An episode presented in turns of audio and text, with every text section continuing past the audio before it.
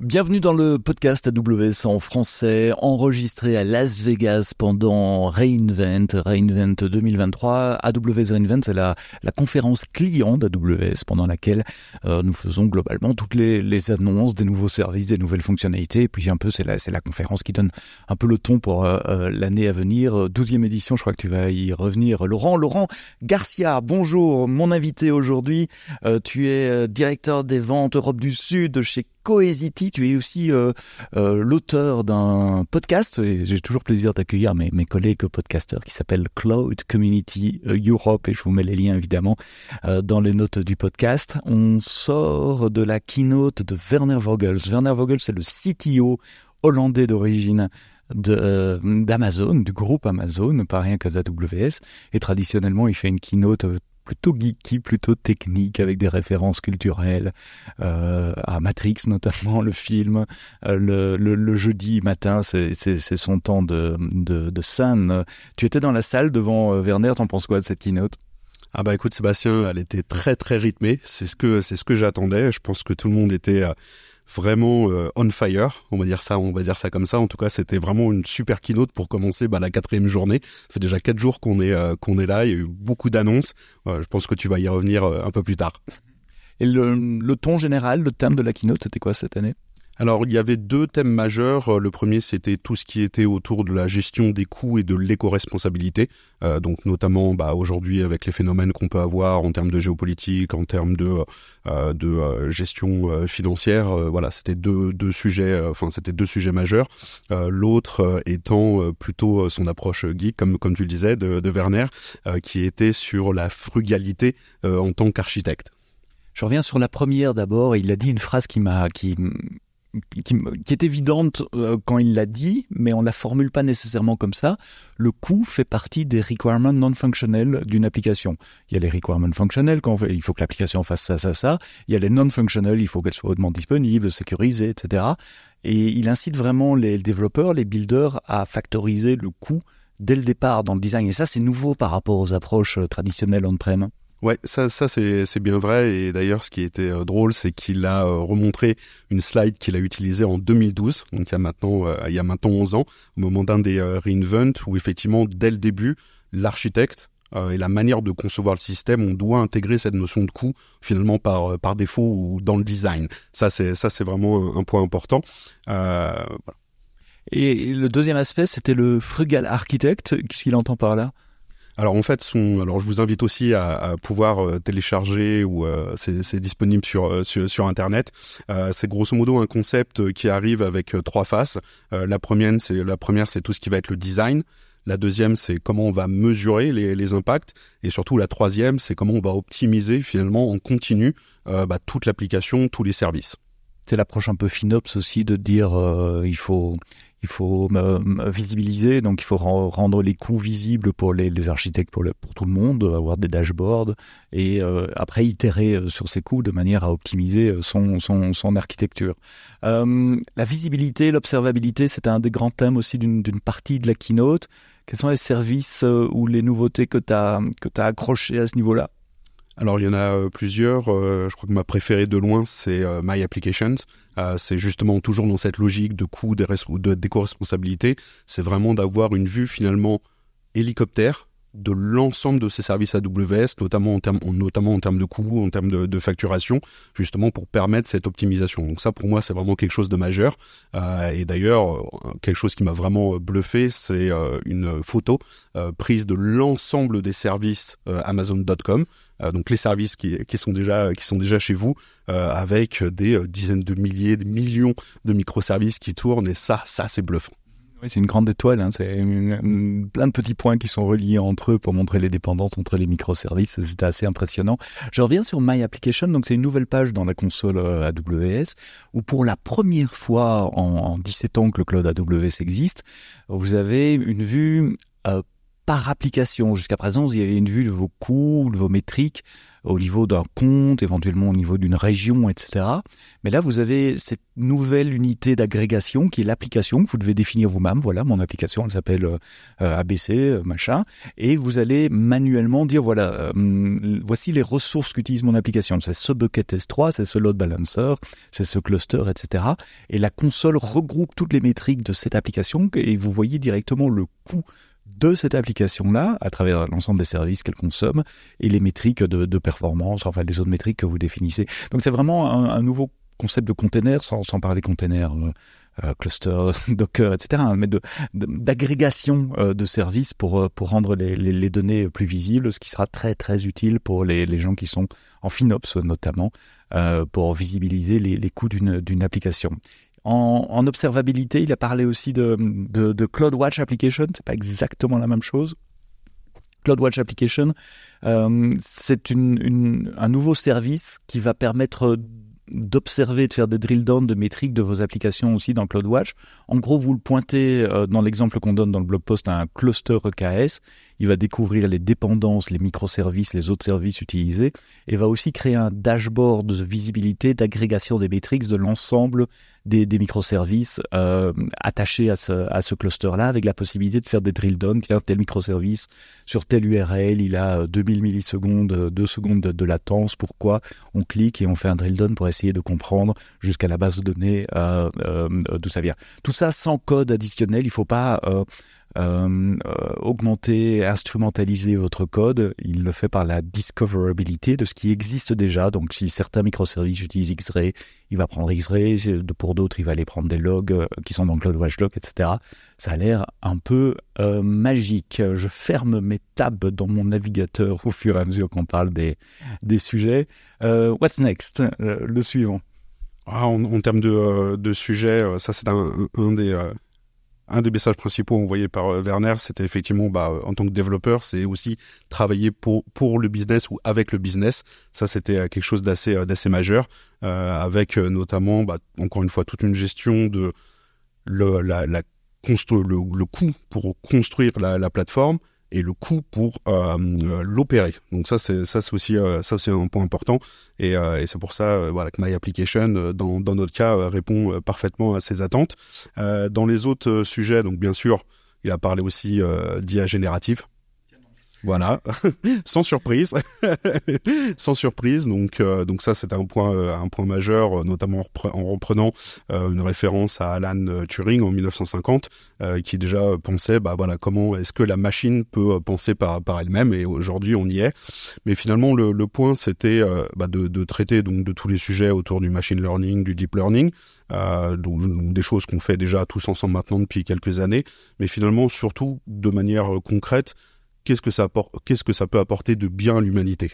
L'idée, c'est qu'on a la technologie, maintenant, c'est à nous de s'en servir. Et un bon exemple, euh, c'était euh, euh, l'association Torn, donc une, association qui, qui lutte, enfin qui développe des technologies pour, on va dire, scanner des images euh, d'enfants qui pourraient être abusés euh, sexuellement. Donc c'est un sujet bah, qui est pas très marrant à, traiter, mais mais en tout cas voilà, eux ont développé donc s'appuie sur les services AWS. D'ailleurs, ils viennent de mettre en place sur la marketplace effectivement une application pour justement pour développer soi-même ce type de service. et l'idée effectivement, bah, c'est d'automatiser un process de détection. Par exemple, il disait que je crois que c'était aux États-Unis, avait, alors, il recevait 88 millions de photos par an. Et si on passait même une seconde par photo, il faudrait trois ans manuellement euh, pour, euh, pour justement euh, scanner ces, images-là. Donc c'est là où un bon exemple sur l'intelligence artificielle qui fait vraiment la différence. C'est important aussi, et c'est un thème qui était abordé hier également dans la, la, keynote de Swami, de montrer des exemples d'utilisation d'intelligence artificielle générative pour le bien, positive parce que hum, c'est vrai que la presse, euh, et souvent plutôt la presse généraliste est très alarmiste et vous avez lu des tas de choses aussi, euh, ça va tuer tous les jobs, etc. Mais ça sert à faire pas mal de choses. Hier, l'exemple de, dans la keynote de Swami, c'était l'analyse hum, d'images de, radio pour détecter des, cancers et c'est exactement la même chose que pour les images pédopornographiques. Il y a une telle quantité d'images analysées que si c'était un humain qui devait le faire à chaque fois, ça prendrait trop de temps. souvent, ces, systèmes sont plus performants aussi que l'humain. Ça ne veut pas dire que ça remplace l'humain, mais ça permet euh, d'appeler l'humain quand il faut regarder quelque chose qui est potentiellement suspect, que ce soit un concert ou des images euh, euh pédopornographiques.